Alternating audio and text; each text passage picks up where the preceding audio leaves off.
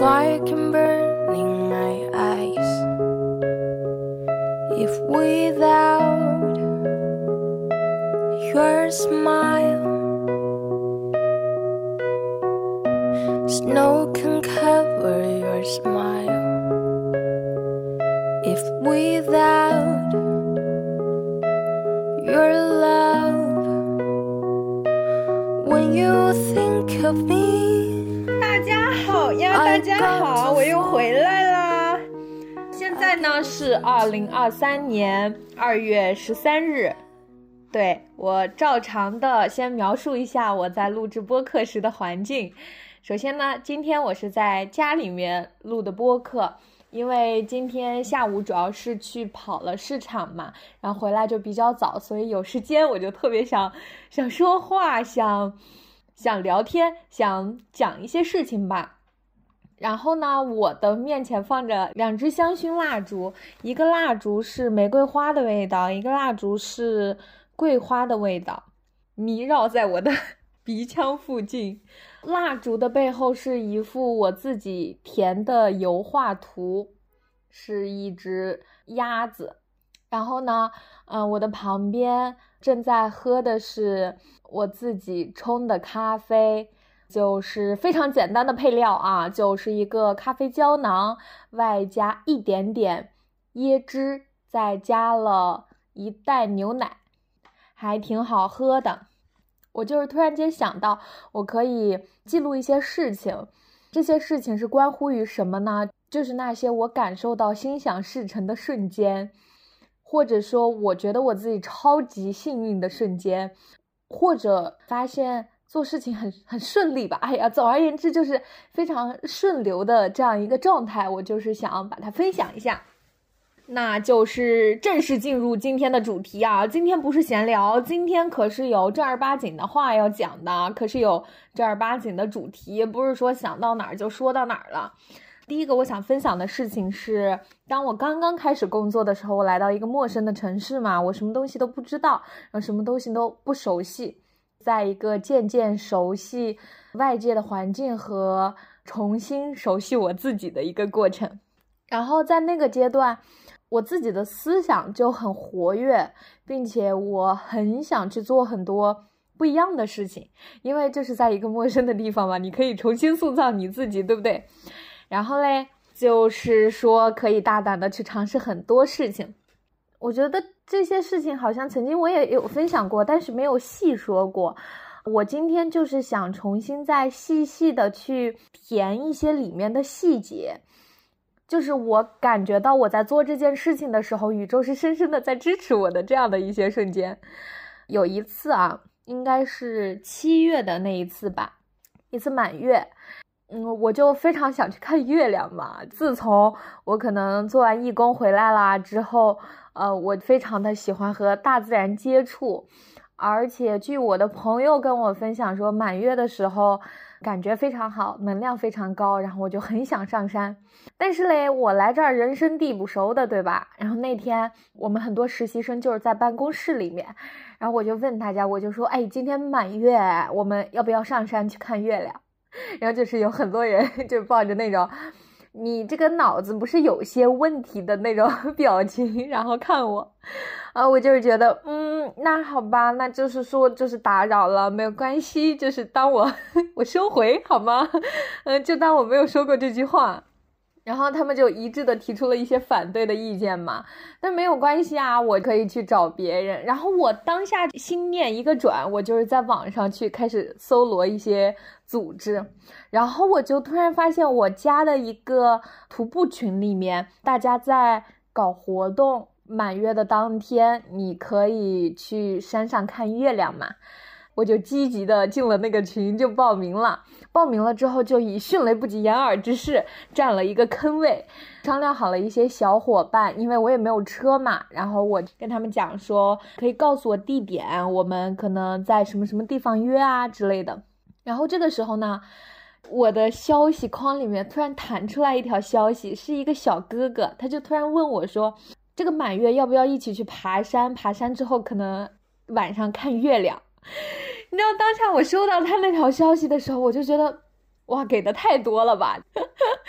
我当下就有一种说，嗯，怎么说呢？我也就是我一个人又不能劈成两半花，对吧？怎么就突然找到了组织呢？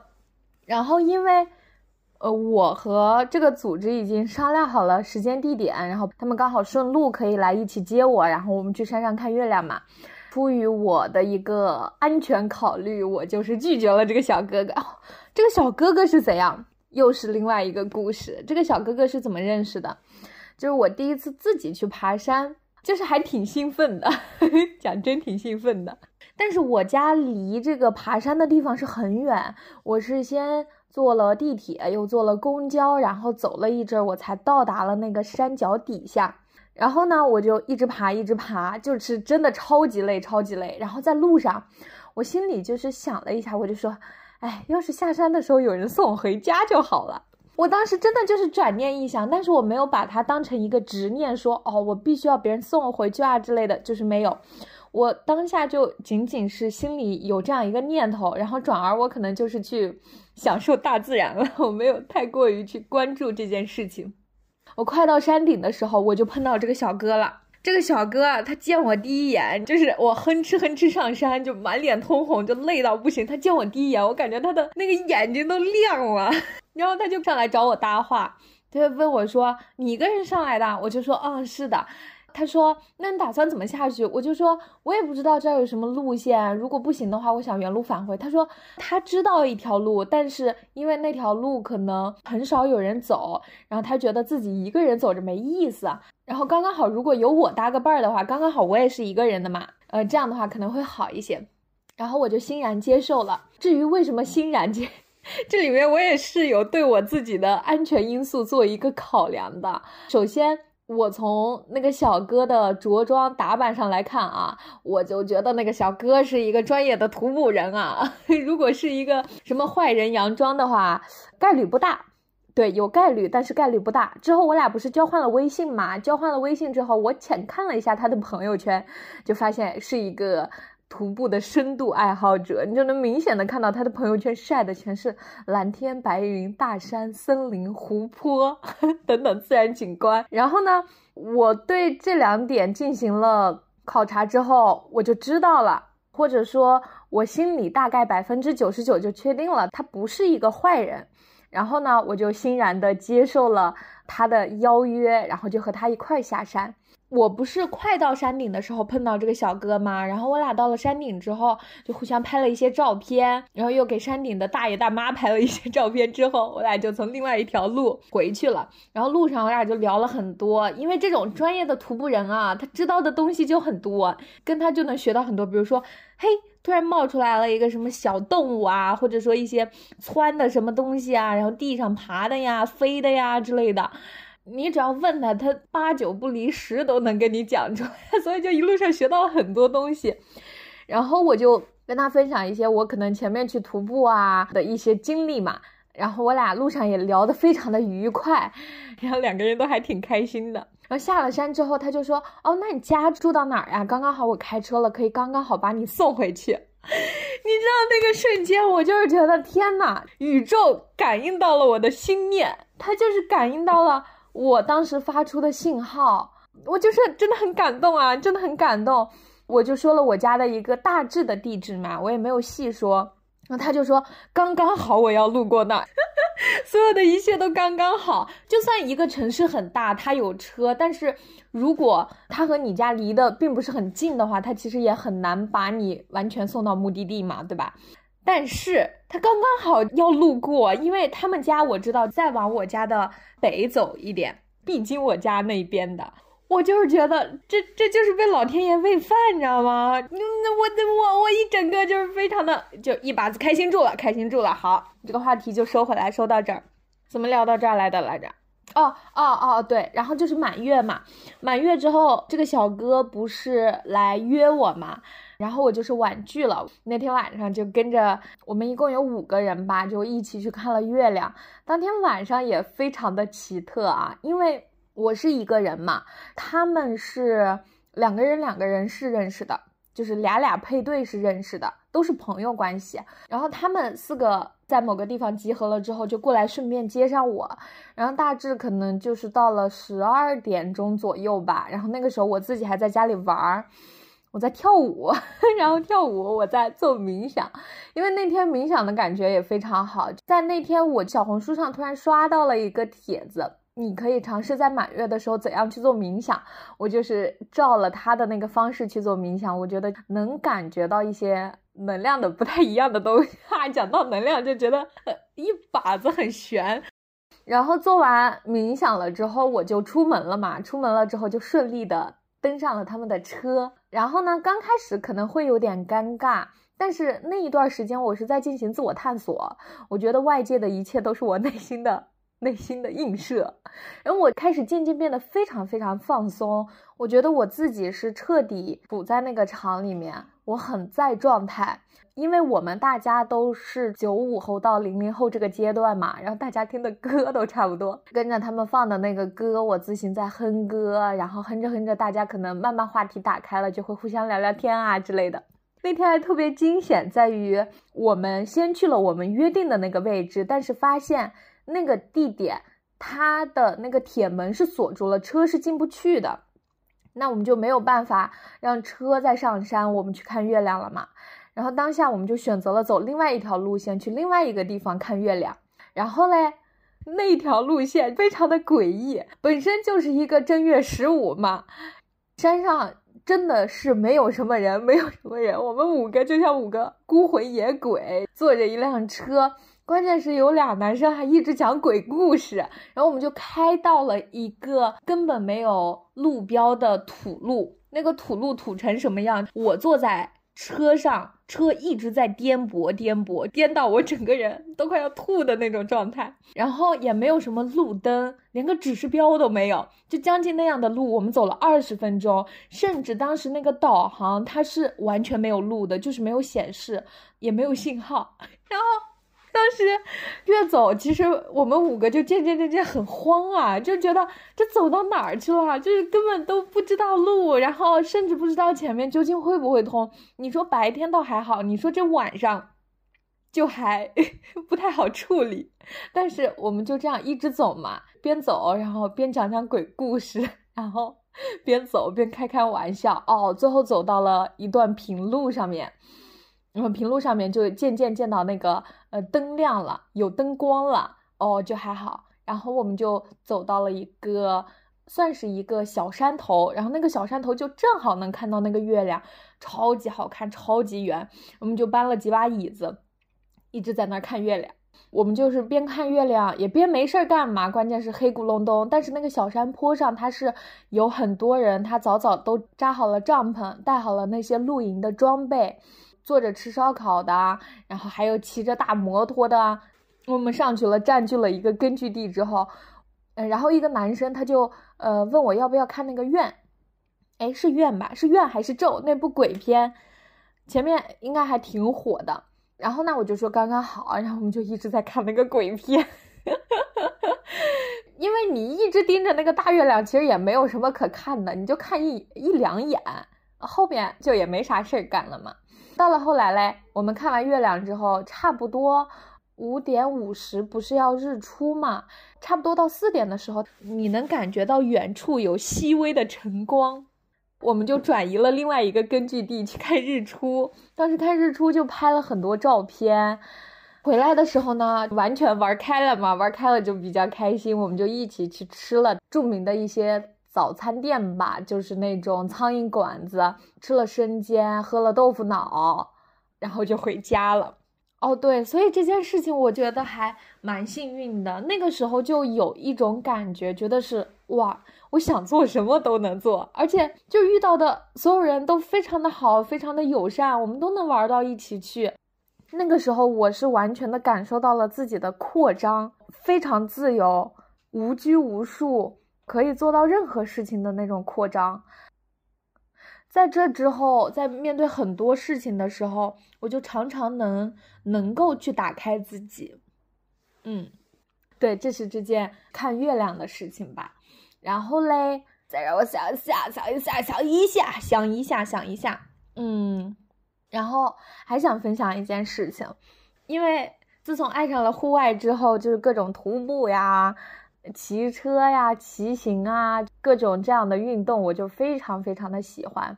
然后后来我又去骑车了，然后就是非常非常喜欢骑。那个时候是工作日，哎，工作日五天忙下来之后，周五的晚上我必定会去骑车，一骑就是骑三十公里，然后绕湖骑。那个时候是有一些队伍的，第一次去跟着那个队伍的时候，也是跟到了一个比较好的队伍吧。就是在这种运动圈子里啊，它是有一定的鄙视链的。你像我这种菜鸡就不太配，刚刚好我加入的那个组织，他又是一个刚刚开始骑行，然后群主也是属于那种很照顾人、很照顾人的一个大哥哥。然后嘞，我第一次去的时候，我真的很菜嘛，因为我没有骑过呀，我什么时候骑过三十公里嘛？我就算身体素质比较好，但是三十公里的长距离我是没有骑过的。然后我在队尾嘛，在队尾，但是他就一直很照顾我，然后我俩就路上一直在聊天啊，一直在聊一些七七八八的一些东西，得亏得是把我的三十公里骑完了，那是第一次。然后这个群主也特别好，他是一个东北人，当年在家做的也是旅游这一块儿，然后现在呢，在这边做的也是和自行车相关的一些东西吧，具体是什么我也不了解。因为我俩在骑行的时候经常聊天嘛，然后他就会跟我分享一些他的一些见闻啊之类的，哇，你就会觉得就是那种感觉，只要你自己在做对的事情，你在这个路上总会遇到一些你自己喜欢的人。不是说对的事情，这句话我收回重来，不是说对的事情，只要你自己做一些你自己喜欢的事情，然后你在做这件事情的时候，你总会遇到很多你喜欢的人，这是必定的，因为。就是你喜欢这件事情，大家也都喜欢这件事情，所以你们才会相遇的。嗯，到了后来呢？哦，这不是我说的重点，我说的重点是下面几次，这是我前几次的一个骑行经历。后来我可能就是比较牛了嘛，渐渐渐渐人会有进步的呀。从小白，咱就是说一一个跃迁啊，就是跃迁到了一个。比较高级，比较高级，能够照顾一些小菜鸡的程度，然后顺便在骑行的时候跟新来的小白去科普一些知识啊之类的，是是经过了这样一个阶段的。但是有一次，我身上真的是没有什么钱了，当时，但是我又特别想去骑车，然后那天呢。周五，我本身都已经约好人了。嗯，那小哥说：“那行，那你那你来，然后我俩一块儿去租车。”呃，我俩还约好了。然后结果嘞，我就发现我没有钱。那没有钱怎么办？那天下午，我的好朋友刘丹女士，真的非常的神奇。我刚刚还在和他聊这件事情。你刚开始工作的时候，肯定都是 月光嘛，你也存不了什么钱。然后我。我想出去玩的那个周五，正好是我快要发工资，但是还没发工资的时候，他就突然问我，嗯，可能聊了聊几句天，前面的事情我也不记得了，聊了聊几句，他就突然问我说：“你还有钱用没？”然后他就瞬间给我打过来了钱，你知道我当下就是，我一整个真的很震惊，我什么都没有告诉他，然后他就是突然问我有没有钱，就突然给我打过来了钱。我第一个感觉就是哇，真的超级感动，超级感动。然后我就是突然觉得，天呐，冥冥之中有一种力量在支持着我，今晚一定要去骑车，就算没有钱没有关系啊，给你送过来，能懂吗？就是那种 被宇宙爸爸喂饭吃的感觉，我还是我还是觉得很不可思议啊。因为我今天在跟他说这件事情的时候，他给我的回复就是说，因为快发工资了嘛。但是又还有两三天，他觉得我可能会没有钱用，然后他就突然发给我钱，哎，我再次觉得真的好神奇。然后那一阵，我也正是处于一个我自己心完全去扩张的一个状态，我就觉得哇无敌了，为所欲为吧，为所欲为不对，这个词好像并不是很褒义，任意妄为也不对，什么东西。无限的去扩张你自己吧，所有力量都在支持你这样去做，你完全有能力这样去做，就是不要担心任何事情。嗯，当下给到我的一个信息就是这个样子的吧。然后我就快乐的拿着钱，我就出去玩了，我就出去又去环湖了，非常非常的感恩，非常非常的感谢吧。还有一次是这样的，那天也是约了人去玩水，我天呐，我感觉我整个七八九月，基本每周六每周天都都是在外面度过，去扩张我自己。对，去扩展我自己吧，时不时还会做一些兼职啊，这个就是后面得空了再聊。那一天我是约了别人出去玩水嘛，然后我大清早就是收拾好了之后就出门了。出门了之后，呃，我约的那个小哥他说他在老远地方等着我，就比较远。然后嘞，我就去了，去了我就坐上车啊，坐上车之后还没聊两句，我就猛然间想起来，我说。我的插线板没拔，就是那个夹头发的那个东西。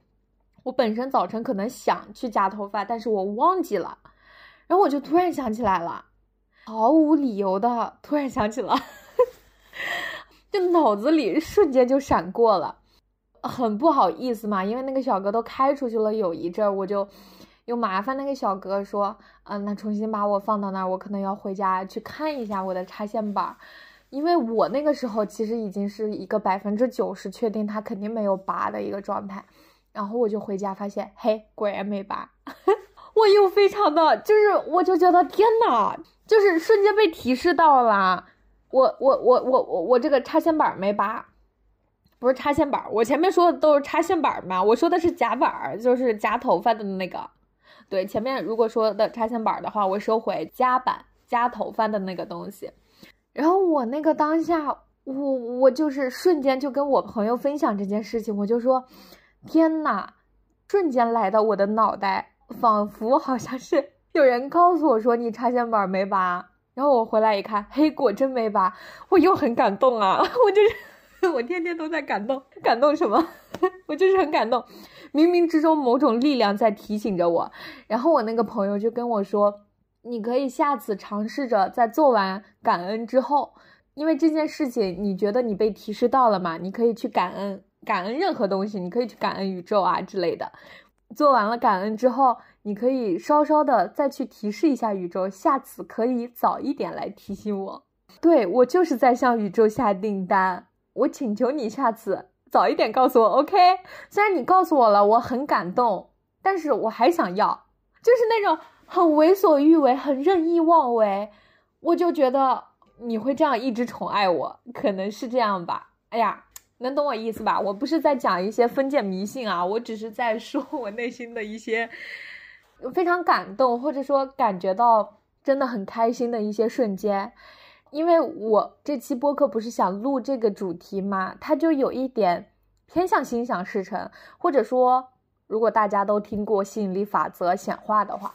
然后我就是重新看了一下我的感恩日记，大体啊，前面我开始写感恩日记的时候，就是因为觉得生活当中有太多很值得感恩的东西嘛，但是我们很多时候都会把它忽略掉。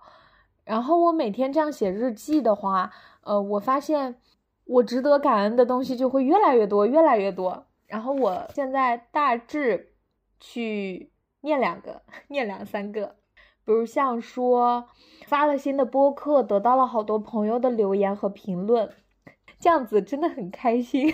我写的是这样子哦，真的就是哇，好卡哇伊啊！天呐。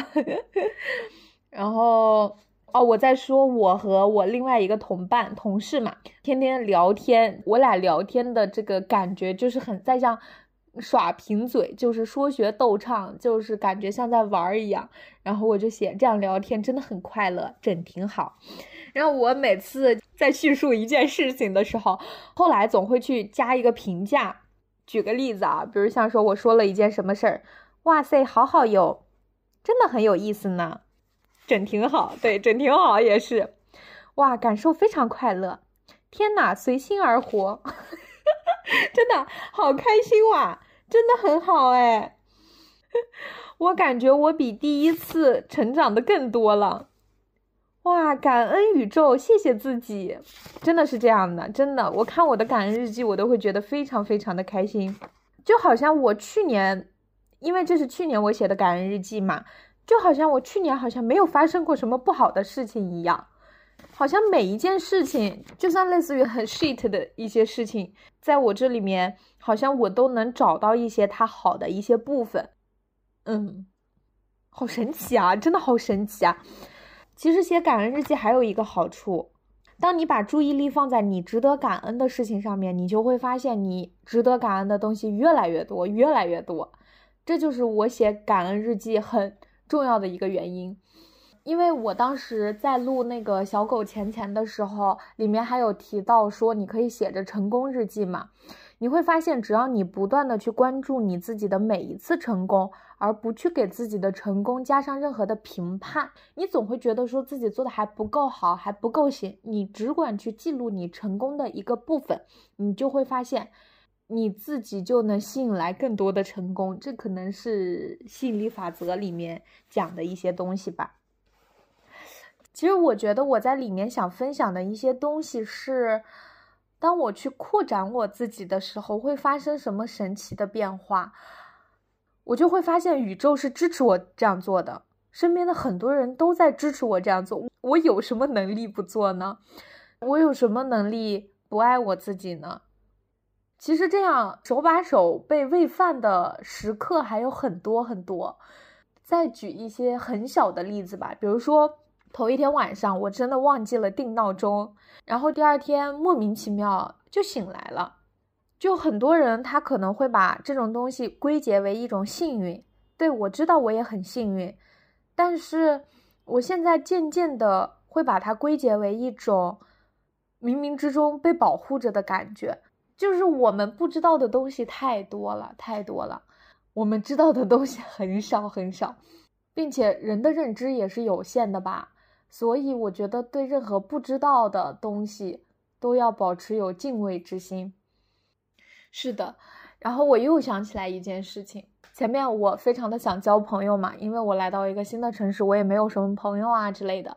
我当下就在小红书上发帖子，发帖子，我说我说一个月之内认识十个人，这十个人的目标虽然没有达到，但是我也是认识了一些人的。然后呢，我就会。发现我自己在做这件事情的时候，我是毫无执念的，我没有说，我发出来这个帖子，可能我在里面就找到了一些朋友，我没有这样子想过，我只是觉得生活好无聊呀，需要找点人去体验体验，去丰富一下自己，然后我就认识了一个网上的小姐姐。然后那个小姐姐刚刚好研究生毕业就开始工作嘛，然后我俩就聊了很多东西。我和女孩子聊的很多东西都很偏向女性主义的这种，就比如像说女孩子在很多方面她都是有无穷的潜力的，真的是有无穷的潜力。然后并且她很多时候可能因为这个社会规训。或者说社会的大背景对女孩子不太友好，所以导致她们的力量会会收缩，或者说她们根本不敢绽放自己。那我遇到很多女孩，其实我跟她们聊的很多话题都是关于女性力量。然后我和那个小姐姐就聊了很多关于女孩子啊这方面的一些事情。后来也又认识了一个男生，这个男生至今和我还是好朋友。然后我们还会经常出去一起爬山呀，一起出去玩啊之类的这种，后来就没有再去见人了。后来我发现有一些评论，它就会带着很强的功利性，嗯，就是有一些不太舒服。我觉得这其实也要凭直觉吧，就是很多事情当下，我觉得我还是很相信我的第六感，我的第六感很准。当下你如果觉得这个东西不舒服，你就能感觉到那个能量场，它就是不舒服，它包括对话，它都很难受。那这样的人你就不要去见。但是你和别人聊天的时候，你会觉得很顺畅，表达很自然，毫无阻碍的那种。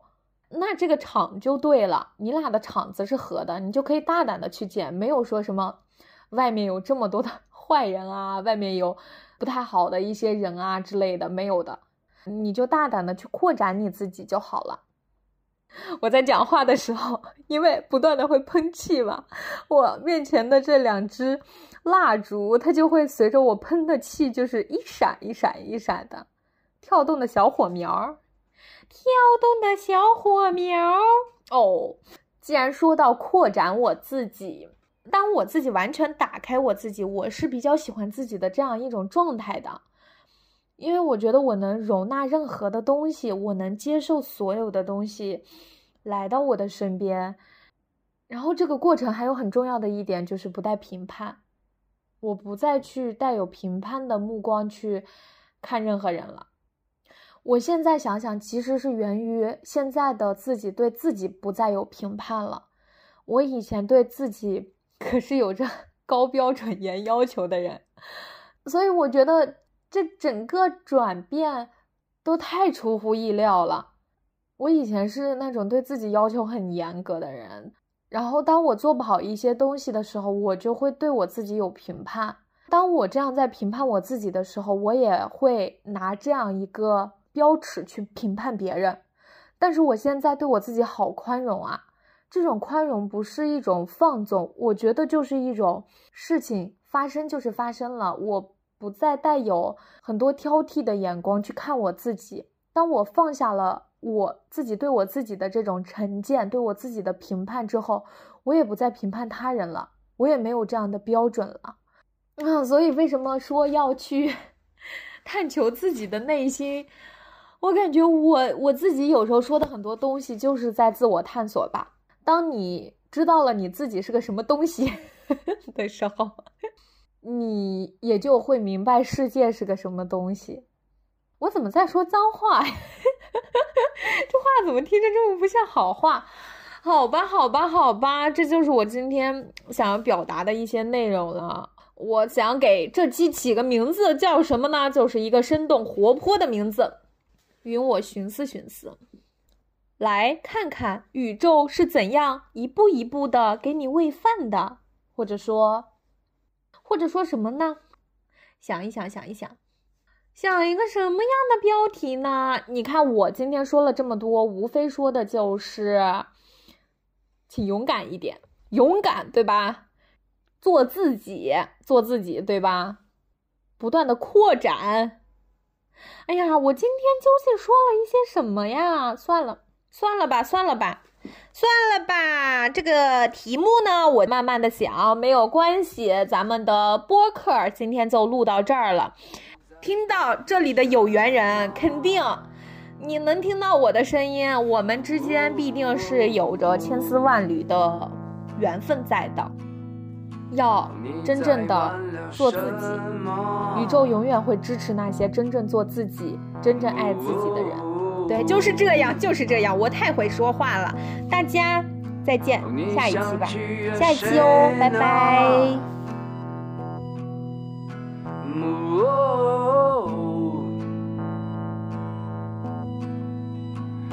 曾经下跪这冷漠的世界，何曾将你善待？所以你言不危险。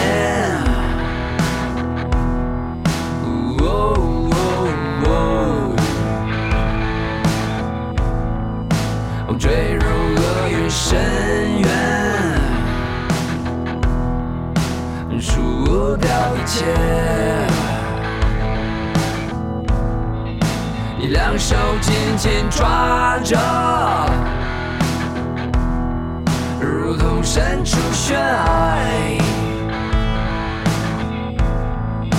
你小心翼翼的，以为你拥有着，貌似人生圆满。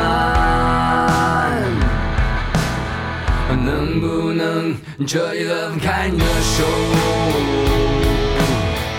敢不敢？